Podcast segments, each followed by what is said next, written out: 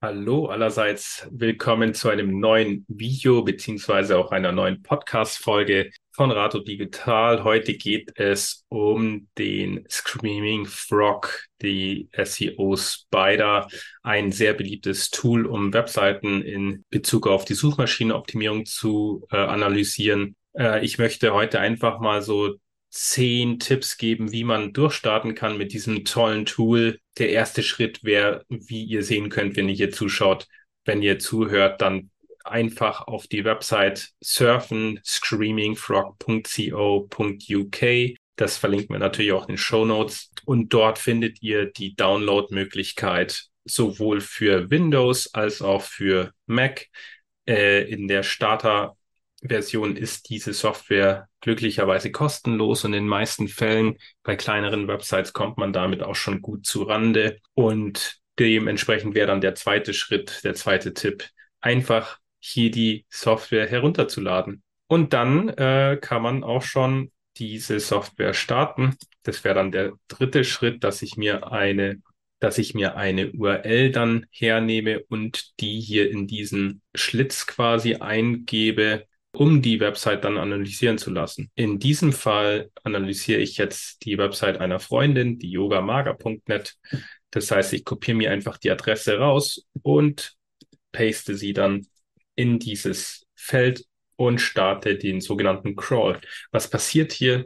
Hier wird dann von extern die Seite besucht und äh, dann werden im Prinzip alle auffindbaren Seiten überprüft in Bezug auf verschiedensten äh, in Bezug auf verschiedenste Daten, die wir uns dann gleich an, anschauen können. Ähm, in dieser kostenfreien Version kann man bis zu 500 äh, Seiten überprüfen lassen, also Unterseiten. Und in dem Fall sind es jetzt 85. Das heißt, man kommt mit dieser kostenfreien Version sehr gut hin. Das äh, allererste, was ich dann mache mit dem Tool, ist äh, quasi Tipp 4 nach HTML äh, zu sortieren. Dann werden wir nämlich nur die Unterseiten angezeigt, die wirklich dann auch quasi sichtbar sind von extern als, als Websites, äh, als Webseiten, ja. Da kann ich dann sehen, dass ich äh, bestimmte Seiten auf Index gestellt habe und ein paar auf nicht indexierbar.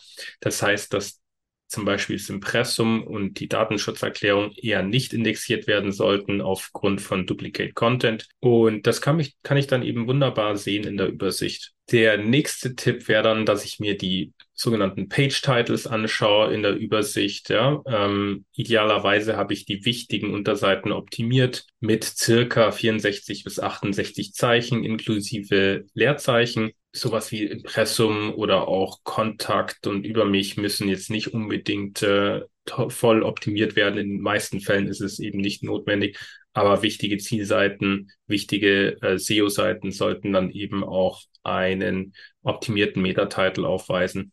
Und äh, gleiches gilt natürlich für die Meta-Description, die Beschreibung. Da kann man circa bis zu 160 Zeichen äh, eingeben und das kann ich dann eben auch in dem jeweiligen Reiter ziemlich schnell mir anzeigen lassen. Punkt sieben wäre dann die Meta-Keywords. Hier ist es so, dass idealerweise keine mehr angegeben werden. Ich persönlich denke, dass es eher ein negativer Ranking-Faktor ist. Das heißt, wenn man da viel einträgt, dann ist es eher als bisschen, bisschen als Spam zu bewerten. Und früher ist es eben sehr viel dann missbraucht worden, diese Möglichkeit, um dann, ich sag mal, die Website äh, hoch zu optimieren. Ähm, Mittlerweile macht man das eher nicht mehr im Sinne der Suchmaschinenoptimierung. Punkt 8 wäre dann im Prinzip, dass ich mir die Überschriften anschaue, H1 und H2 zum Beispiel. Bei den H1-Überschriften sollte in der Regel nur eine da sein. Und ähm, bei den H2-Überschriften kann man vielleicht mehrere haben, je nachdem, wie lang die Unterseite ist. Ja, vielleicht so als Faustregel könnte man sagen, alle 50 bis 100 Wörter kommt dann mal eine Zwischenüberschrift, die auch äh, optimiert wird. Dann haben wir vielleicht noch die letzten Punkte, dass ich mir auch anschaue, ähm, wie sieht's mit den externen Verlinkungen aus? Habe ich da vielleicht irgendwelche Bilder, die als 404er angezeigt werden, also nicht mehr aufrufbar sind? Oder andere sogenannte Status Codes, die ähm, darauf hinweisen, dass, dass es hier Fehler gibt, ja? Das sieht jetzt in dem Fall relativ sauber aus. Da haben wir die meisten, in den meisten Fällen den sogenannten Status Code 200. Und dann ähm, ja, ist es auch wirklich im Sinne der Suchmaschinenoptimierung gut so. Vielleicht als Einstieg nochmal den äh, letzten Punkt. Ich kann mir dann eben anschauen auch den Reiter Images, also Bilder. Ich kann mir angucken, ähm, als welches Format das hochgeladen wurde und wie groß diese Bilder sind. Also als Faustregel könnte man sagen, idealerweise sollten Bilder vielleicht unter 100 Kilobyte groß sein. Bei ähm, großen Header-Bildern ist es vielleicht so, dass man mal eine Ausnahme machen muss, je nachdem, wie gut die Auflösung dann ist, wenn die runter skaliert und runter ähm, komprimiert wurden.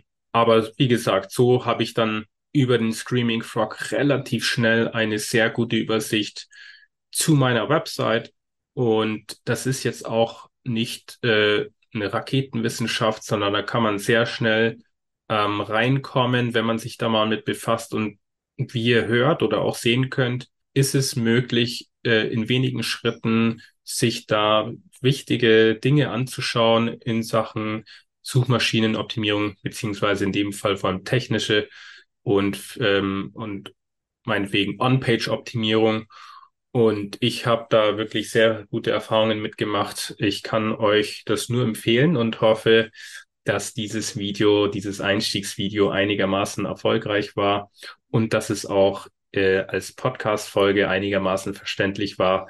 Wichtige Links, wie gesagt, ähm, bauen wir dann in die Show Notes ein. Und ja, wie immer bei Fragen könnt ihr euch einfach melden. Vielen Dank fürs Zuhören und reinschauen hier und bis zum nächsten Mal.